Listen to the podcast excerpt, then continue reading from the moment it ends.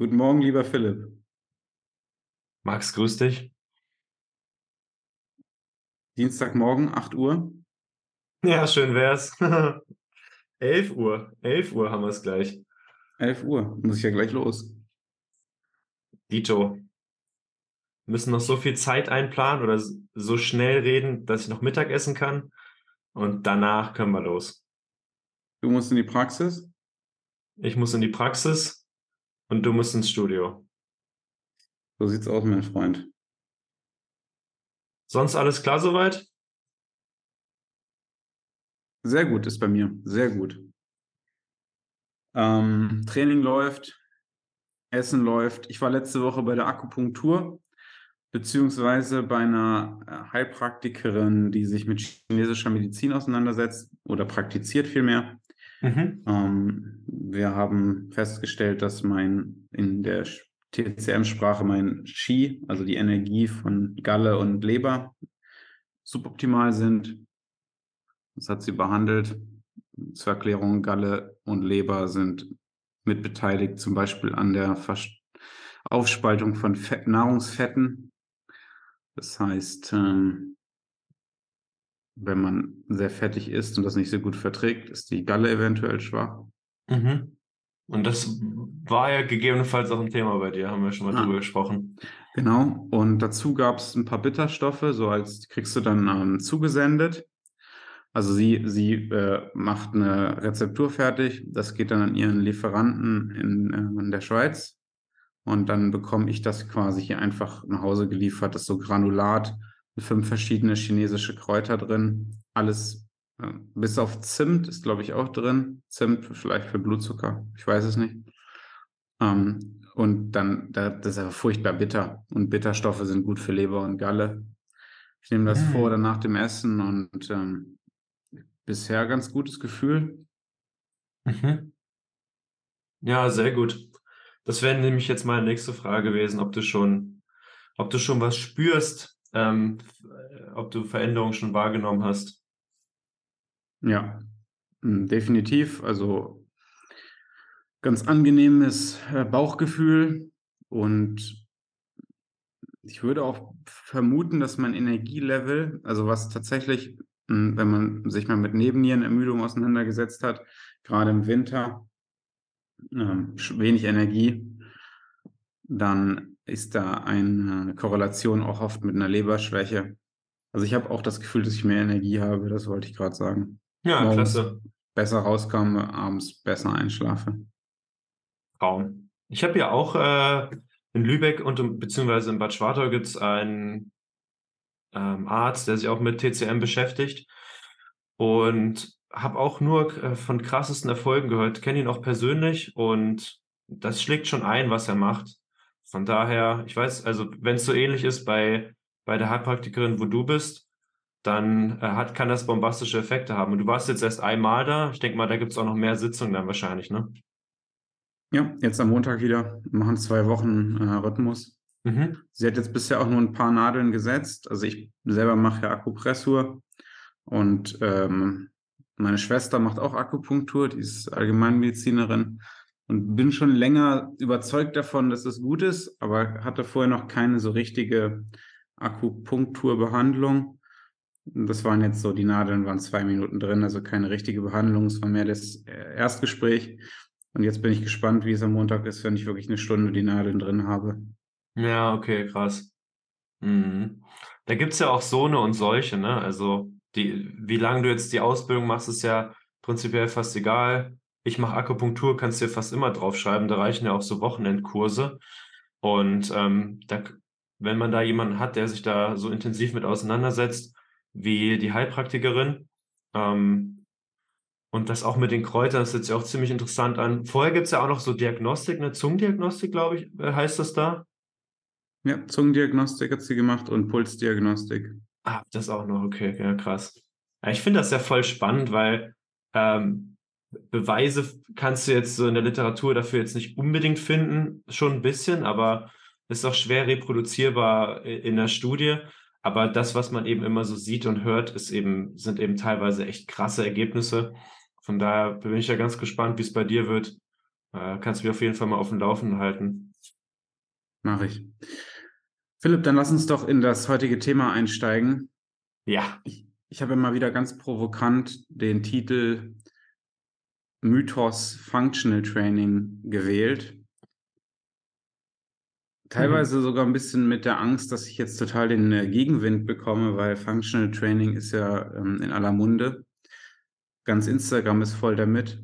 Ich habe das gestern Abend meiner Freundin erzählt, dass das so der heutige Post sein wird oder der heutige Podcast. Und dann sagt sie ja bei ihr im Fitnessstudio, ähm, das sind das teilweise gut trainierte ähm, Jungs und Mädels, die Functional Training ausführen gefragt worden, erkennt sie das? Womit wir dann auch direkt bei der ersten Frage wären, was ist überhaupt Functional Training? Also sie äh, meinte damit Menschen, die mit Kettlebells ähm, hantieren.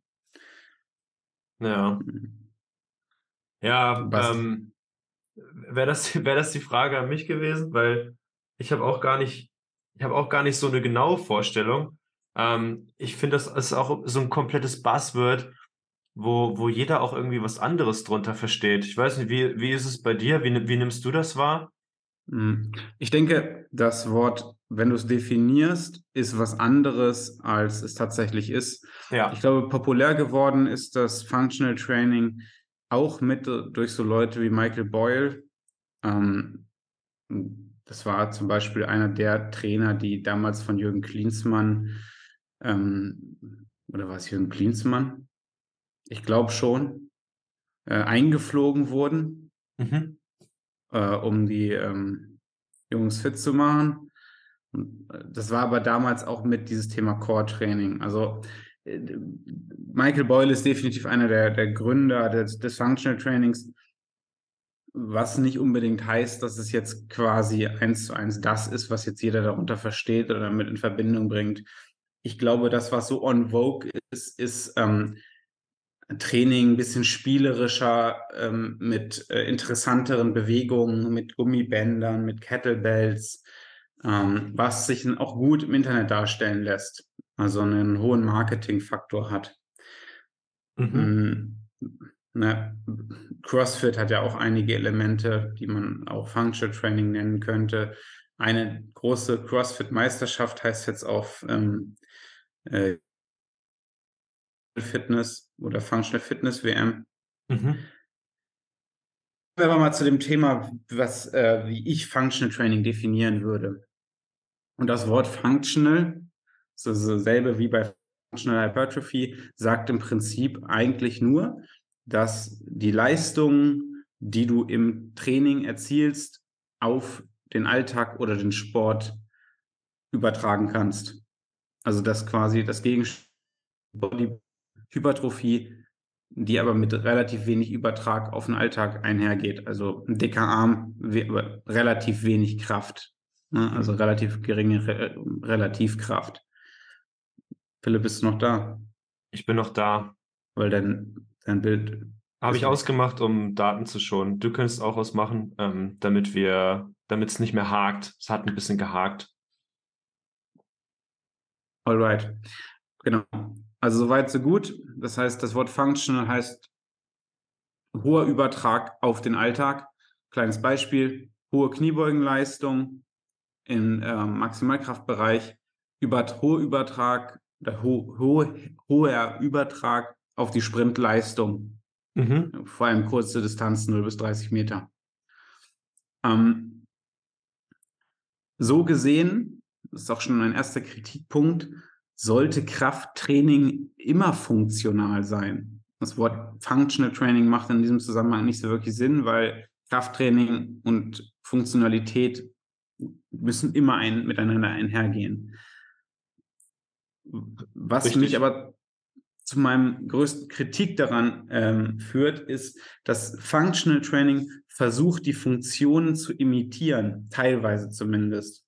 Also relativ spezifisch die, die Alltagssituation zu simulieren. Also man könnte auch fast sagen, hm, dass den, also ganz, ganz klassisch, jetzt völlig übertrieben wäre, jeder Functional Trainer würde jetzt sagen, das macht er nicht, aber das ist jetzt ein ganz passendes Beispiel, wenn ein Volleyballer dann im Functional Training mit einem schweren Medizinball werfen würde.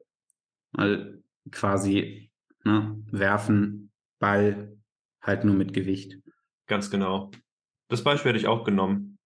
Aber jeder, der Functional Training, also ich habe da auch mal eine Lizenz drin gemacht vor drei, vier Jahren, ähm, bei Eberhard Schlemmer, ein guter Mann, der macht auch Functional Movement Screen. Das ist kein schlechter Trainer. Also der hat das auch als Beispiel gebracht. Functional Training es geht laut ihm nicht um die Imitation des Sports, also beispielsweise sowas wie Skifahrer, die sich dann irgendwie auf einen äh, auf, in Skischuhen auf einen ähm, hier so ein Rollbrett schnallen lassen und dann äh, mit einer Langhantel auf dem Rücken. Na, geht nicht, aber die Grundidee ist trotzdem die gleiche. Es ist quasi irgendwo zwischen Langhanteltraining und der eigentlichen Sportart und äh, eher an der eigentlichen Sportart als am Langhanteltraining. Wenn du verstehst, was ich meine. Ja, genau. Ähm, ich habe ich hab auf jeden Fall eine Vorstellung. Ich könnte mir auch vorstellen, dass aus einer, aus einer Eberhard-Perspektive, dann musst du mich berichtigen, wenn das falsch ist, Functional Training auch immer heißt, die Funktion zu verbessern. Also das heißt, ähm, vielleicht, wenn er es definieren würde, würde er sagen, okay, Functional Training machen wir, um eine gewisse Funktion, die eben nicht so gut funktioniert, äh, herausgefunden durchs durch das FMS-Screening, ähm, zu verbessern.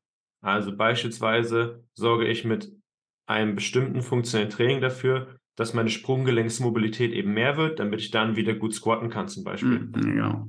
Ja, es ist genau das, der, der Knackpunkt. So jemand wie Eberhard Schlemmer ähm, hat eine andere Definition von Functional Training, ähm, als ich sie jetzt habe. Das heißt, das, was Eberhard macht, genau wie du es richtig gerade gesagt hast, macht ähm, dann doch noch relativ viel Sinn. Und Eberhard oder generell auch alle aus dem Bereich Functional Movement Screen, die machen ja auch Kniebeugen. Ja, Michael Boyle macht auch Kniebeugen. Aber das ist halt nicht das, was am Ende in der breiten Masse auch an vielen Personal Trainern bei denen dann ankommt. Die machen dann halt nur noch Functional Training mit Gummibändern und Kettlebells. Und da geht halt ein ganz wichtiger äh, Gedanke von Krafttraining verloren und das ist das Befolgen eines strukturierten Plans zur Leistungssteigerung. Du mhm. kannst mit Gummibändern und Kettlebells nur sehr schwer bis gar nicht ähm, Leistung steigern. Also natürlich kannst Kettlebell ist eine Art von Gewicht, die kannst du auch vom Gewicht her steigern, aber äh, wie willst du damit ähm, beispielsweise die Beine stark machen? Selbst du kommst einfach sehr schnell an die Grenzen, sind nicht gut zu handeln. Klar kannst du ein bisschen Kniebeugen mitmachen, kannst auch relativ lange mit jemandem da Fortschritt machen, aber grundsätzlich, wenn es dann um relevante Gewichte geht, ähm, 1,2, 1,5-faches Körpergewicht auf der Langhantel beim Kniebeugen, wie willst du das mit Kettlebells machen? Ähm, zum anderen äh, äh, hast du bei, bei, bei Gummibändern die Problematik, dass sie ja immer, ähm, die Widerstandskurve immer zunehmend ist, wenn du sie jetzt beispielsweise zum Training der Beinbeuger oder sowas einsetzt. Hm. Ich glaube, diese Art des, des, des Trainings hat seine Berechtigung, aber es hat verfehlt diesen einen Grundgedanken von Krafttraining und das ist quasi äh, wenn es jetzt um Sport und Alltag geht, Gewebe stärker zu machen, damit es externen Kräften, die auf sie wirken, besser widerstehen kann. Und jetzt gerade ein treffendes Beispiel, ich will jetzt keinen Namen sagen, aber neulich ein Verfechter des Functional Trainings bei mir im Gym. Cooler Typ, netter Typ, ähm, macht tollen Content, also schön aufbereitet. Inhaltlich stimme ich halt gar nicht mit ihm überein. Äh, macht, jetzt muss ich gucken, dass das nicht direkt jeder checkt, aber ähm, macht Kampfsport, ist da auch recht erfolgreich. Hatte sich jetzt den äh, Fuß gebrochen, hat er, ähm, ich glaube, war umgeknickt oder sowas, während er ähm, bei einem Takedown. Mhm. Ja, da habe ich natürlich gedacht, ja, da bringt dir dann halt auch diese ganzen äh, Sachen, die du machen kannst, mit Füßen kreisen und frag mich nicht was, tausend Sachen. Das Problem ist, wenn die Wade ähm, und also, beziehungsweise die Muskulatur um Schienenbein herum, vorne, hinten, Seite, und im Fußbereich nicht stark genug ist, um quasi den Kräften, die entstehen, wenn du beispielsweise umknickst und dann hinfällst, Äh, wenn, die, wenn die dem nicht widerstehen können, dann passiert irgendwas. In dem Fall ist der Knochen gebrochen. Ja. ja. Ja. Also du, es geht darum, externen Widerständen zu oder Kräften zu widerstehen. Ähm, um diese trainieren zu können, müssen wir hohe Lasten verwenden im Training, was aus meiner Sicht im Functional Training nicht möglich ist. Ja, also ich habe letztens erst wieder Instagram-Werbung gesehen. Ähm, ich versuche es kurz zu erklären. Linkes Bein auf einer, einer Bank, rechte Hand auf der Bank, also so ein Knien. Linkes, äh, rechtes Bein ist gestreckt nach hinten und linker Arm zieht so eine, wie heißen die, Bambu-Bar, also die in, in sich auch ähm, beweglich ist, hoch, wo an zwei Gummibändern zwei Kettlebells dranhängen. Und dann stand dann drunter, eine neue innovative Trainingsmethode erreicht Frankfurt am Main. Und ich denke so, hä? Also erstens bin ich gar nicht in Frankfurt. Also das Target ist schon mal komplett falsch. Ähm, und zweitens, also um was geht es jetzt bei dieser Übung? Wenn es nur um Balance geht, bin ich auf jeden Fall bei dir. Aber als würde das in irgendeiner Form den Latissimus trainieren, als würde das in irgendeiner Form wirklich gut den Rumpf trainieren. Also das wäre das Einzige, wo ich sagen würde, ja, ein bisschen so. Aber das ist auch ein, ein Thema, was ich, was ich viel sehe, ähm, dass wenn Functional Training gemacht wird, eben von Trainern bei Instagram oder bei YouTube, äh, dass es immer mit so einer Balance-Leistung zu tun hat. Und dann wird Kraft mit Balance gemischt und das hat dann schon mal wieder gar keinen Sinn, weil du kannst dann gar nicht richtig Balance trainieren, du kannst gar nicht richtig Kraft trainieren. Wo ist dann der Übertrag davon? Jetzt äh, habe ich auch oh, zum Beispiel Volleyballer äh, beim Training äh, beobachtet, da ist dann bei den normalen Kniebeugen ist dann ein Fuß auf so einem Smashball oder auf so einem, auf so einem ähm, Togu-Wackelbrett oder so. Und dann frage ich mich auch, warum jetzt so eine asymmetrische Kniebeuge-Variante ähm, mit einem Fuß dann auf dem Ding drauf? Split Squat oder was haben die gemacht? Nee, einfach neben, also die Füße standen nebeneinander und ein Fuß war eben auf, auf diesem, auf diesem Ding. Ich weiß nicht mehr genau, irgendwas instabiler Untergrund und ein bisschen erhöht. Und ich habe mich immer, also ich frage mich mal nach der Sinnhaftigkeit davon. Und wenn mir das jetzt irgendeiner wirklich gut und plausibel erklären kann, wie man dadurch stärker wird und dadurch höher springen kann, super gerne mir eine Instagram-DM schreiben. Aber das sind so Fragen, die ich mir stelle. Und die Erklärung dann für alles ist, ja gut, das ist aber funktioneller. Aber ist ja, also warum ist es funktioneller? Und mhm. ähm, warum war, dann könnte man auch sagen, gut, dann trage ich den ganzen Tag äh, Taschen durch den Supermarkt, das ist ja funktionell oder ähm, weiß der Geier. Mhm. Also. Naja, es gibt ja im Prinzip, das ist ja dieser Mythos Funktionalität oder Spezifität, die gibt es ja im Sinne nur in einer Sportart. Die Sportart heißt Powerlifting. Im Powerlifting ist Krafttraining 100.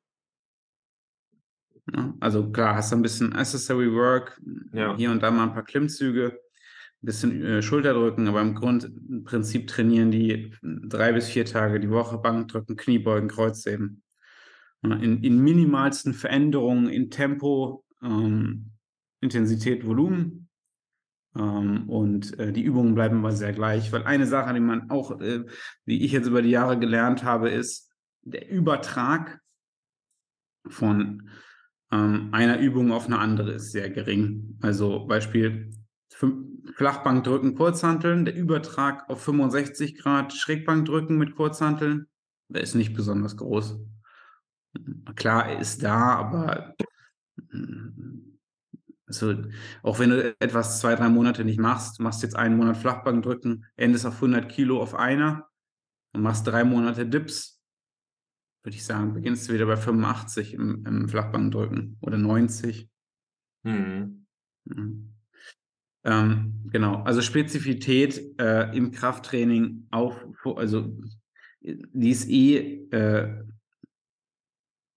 das hatte jetzt gerade mit diesem Beispiel mit dem, mit dem, äh, mit dem Flachbankdrücken, ähm, nicht, dass man das jetzt falsch versteht. Ähm, das, was ich eigentlich meinte, war, äh, Krafttraining äh, kann nicht funktionell sein. Ne, ja, wenn, verstehe. Äh, selbst wenn wir, also ne, wir, das war dann also doch passend. Ne? Also äh, wenn du jetzt, keine Ahnung, was das Ziel sein könnte, aber Volleyball, ja. Mhm. Ähm, selbst wenn wir den, den, den schweren Ball werfen, der Übertrag ist trotzdem null. Also ein Volleyball hat eine andere, hat eine andere ballistische ähm, und äh, ballistisches Verhalten als ein Medizinball. Und deswegen ist halt die Frage, wie sinnvoll ist überhaupt der Versuch, spezifisch zu trainieren. Spezifisch trainieren werden halt Volleyball spielen. Das war der Punkt, den ich machen wollte. Also, ja, der eigentliche Sport ist das spezifische Training, was du machen solltest. Und das Krafttraining macht dann das, das was dein Sport nicht ausbildet. Immer noch die Sachen, die du brauchst. Aber ähm, definitiv ist es keine, keine Simulation dessen. Jetzt ein bisschen kompliziert äh, ausgedrückt. Ja, und ja, und um jetzt mal einen anderen Case aufzumachen, man könnte jetzt sagen, gut, der Ball ist dann dafür da oder Medizinball werfen ist dafür da, dass eben die Muskelfasern möglichst schnell miteinander zusammenarbeiten sollen, also möglichst schnelle Rekrutierung oder um die Rekrutierung zu forcieren. Und das könnte man vielleicht argumentieren, aber Nein. dennoch auch nicht. Gut, aber dann wäre, wenn dann auch der Platz, also aus meiner Perspektive, danach kannst du noch mal kurz äh, deine Perspektive erzählen, ähm, wenn dann wäre dafür auch nur Platz im Warm-up entweder im Warm-up dann zum Krafttraining oder im Warm-up zum eigentlichen Balltraining, ähm, weil man dadurch eben eine, eine Rekrutierung eventuell zustande bringt. Aber jetzt kommt dein Tag dazu. Also wenn ich dich richtig verstanden habe, ging es dir darum zu sagen, dass du halt Fast-Twitch-Muskelfasern rekrutierst, wenn du einen Ball wirfst. Na, wenn ich eben den etwas schweren Ball dann mit maximaler Wucht auf den Boden baller mhm. äh, versus ich mache ganz normal Bankdrücken oder ganz normal Dips. Hm. Könnte sein, dass du da, dass das richtig ist, dass man sozusagen über die Geschwindigkeit ähm, teilweise äh, Fast-Twitch-Muskelfasern rekrutiert. Ähm, die Frage ist, wie viele und ob es sie, diese dann trainiert, ist dann wieder was völlig anderes, weil darum geht es ja letztendlich. Ähm, genau, mein Tag wäre nur gewesen, sozusagen Aktivierung. Hm. Oder Priming. Du würdest, glaube ich, hm. äh, Prime nennen, dass man dadurch hm. dann eben die Muskeln ja, primet für, Im für Sinne von so einem, ja, doch, das könnte man womöglich machen, im Sinne von so einem Neural Drive Training. Ähm, Priming, genau. Also quasi, ähm, tut mich ein bisschen schwer mit der Idee. Also, Merkt man. ist auch nicht schlimm. Also, äh, das, das war, ich glaube, wir, wir, wir würden an der Stelle einen ähnlichen Punkt machen wenn das einen, wenn sowas einen Platz hätte, dann immer, und das wäre auch der Konsens dann mit, womöglich der Konsens mit dem, mit dem Ansatz vom FMS, wenn dann als Vorbereitung für die anderen Sachen. Und das muss man immer im Hinterkopf behalten, wenn man jetzt ähm, sich eben bei Instagram über Training informiert, dass die Sachen, die da gezeigt werden, die voll fancy aussehen, aber meistens eigentlich nur in der Vorbereitung Sinn ergeben. Also vorbereitend auf das Training. Hm. Äh, das, das Thema mit dem FMS, wenn ich da noch mal was zu sagen darf, das FMS ist ja ein durchaus sehr sinnvolles Screening. Also ging es ja uns jetzt beiden nicht darum, das FMS hier zu bashen. Also Functional Movement Screen, da ist wieder das Wort Functional drin. ähm, die Grundidee von, von FMS ist aber auch nicht, dass das ist nicht wirklich Training, sondern es sind diese Corrective Exercises, um diesen Score zu verbessern. Genau. Ähm,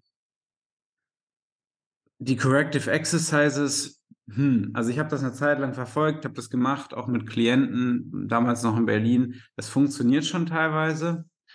Äh, der Score wird dann äh, teilweise auch besser. Ähm, ich finde das Screening sehr gut. Ob ich dies, die Corrective Exercises beziehungsweise diese Art von Functional Training dann auch ähm, für sinnvoll halte, ist dann wieder was anderes. Und die große Frage, die sich eigentlich stellt, ist, wenn ich jetzt heute ein FMS-Screening mit dir mache, nehmen wir mal einen Hurdle Step. Na, also man steht auf einem Bein, muss das andere Bein über den äh, über eine, ähm, ein Gummiband rüberheben, ohne dass man sich groß bewegt. Das ist im Prinzip Balance. Dann ist da ein bisschen Hüftbeweglichkeit drin, aber im Prinzip ist es Balance. Ähm, was passieren würde, wenn wir zwei Monate lang deine ähm, Kniebeugen oder Split Squat Leistung verbessern. Mhm. Ja, das nicht. Ähm, wo, womöglich würde das den, würde das einen, einen viel besseren Effekt haben als jetzt die speziellen Corrective Exercises. Ähm, da würde ich dir auf jeden Fall recht geben. Aber darüber kann man nur spekulieren. Ich glaube, letztendlich die Punkte, die wir jetzt machen wollten, um die nochmal zusammenzufassen, dann ist das Thema nämlich auch eigentlich im Prinzip abgehakt. Das Problem an Functional Training ist, dass ähm, Sport und Alltag an sich funktionell genug ist und deswegen nicht weiter in diesem, unter diesem Kontext Funktionalität bzw. Spezifität trainiert werden muss. Zudem muss Krafttraining die Komponenten ausbilden, die der eigentliche Sport, Schrägstrich Alltag nicht ausbildet und nicht diese simulieren. Mhm. Zum nächsten äh, ist Krafttraining im Sport dafür da, um Verletzungsprävention ähm, zu gewährleisten und dafür muss Gewebe ähm, mit Widerständen stark gemacht werden, um externen Kräften diese reabsorbieren zu können was dann auch wieder mit Gummibändern, Kettlebells etc. sehr mühsam bis unmöglich ist. Ähm, das sind eigentlich die drei Hauptpunkte, die wir machen wollten. Ich hoffe, vielleicht, das ist rübergekommen. Vielleicht können wir zu dem, zu dem Thema Verletzungsprävention noch einen kurzen Take machen, weil ich das auch nochmal interessant finde, weil das ja auch oft argumentiert wird, okay, ich trainiere lieber funktioneller, das ist ja viel besser ähm, für meine Verletzungsprävention. Mhm. Und da wäre mein Punkt, da, da würde ich kurz gerne eine Geschichte erzählen. Ähm, wir haben in den letzten Monaten in der Uni eine Studie äh, durchgeführt. Da ging es um Knieschmerzen und auch langanhaltende Knieschmerzen bei Kindern und jungen Erwachsenen. Und beziehungsweise Kinder und Jugendlichen. Junge Erwachsene ist falsch.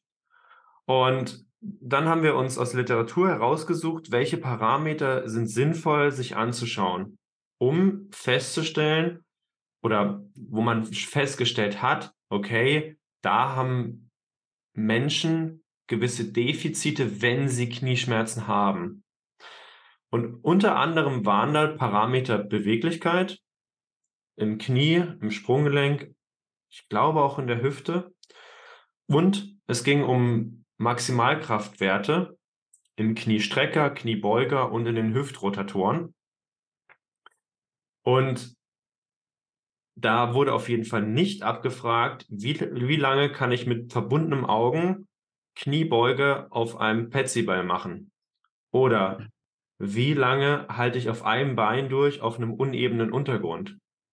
Mhm. Das wird, diese, diese Ideen von Functional Training als Verletzungsprävention werden, oder vielleicht tue ich auch Leuten Unrecht, die Functional Training machen, wenn ich sage, das, was ich gerade beschrieben habe, ist Functional Training. Aber wir sind uns alle einig, dass solche Sachen auf jeden Fall beworben werden im Internet. Jedenfalls mhm. ähm, werden solche Sachen dann bei Studien eben auf jeden Fall nicht abgefragt und haben einfach auch keinen Übertrag auf gewisse Entwicklungspotenziale von, von Schmerzproblemen. Und um den Kreis dann jetzt noch zu schließen, es klingt zwar logisch, dass dein Knie stabiler sein muss und du deswegen auf instabilen Untergrund stehen musst, aber um das Knie stabiler zu bekommen, musst du, wie du es ja eben schon gesagt hast, gegen einen hohen Widerstand gearbeitet haben in verschiedensten Kniewinkelpositionen.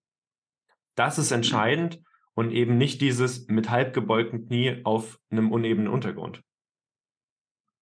Exakt. Und wenn du es jetzt noch genauer haben willst, beispielsweise jetzt wenn du dir die Frage stellst, was macht jetzt, keine Ahnung, einer meiner Klienten ist mein Onkel, ist 72 und hat dieses ein bisschen Old Man Syndrome, also nach vorne gebeugt, vorgeschobener Kopf, gangunsicher, schon ab und zu gestolpert, gestürzt.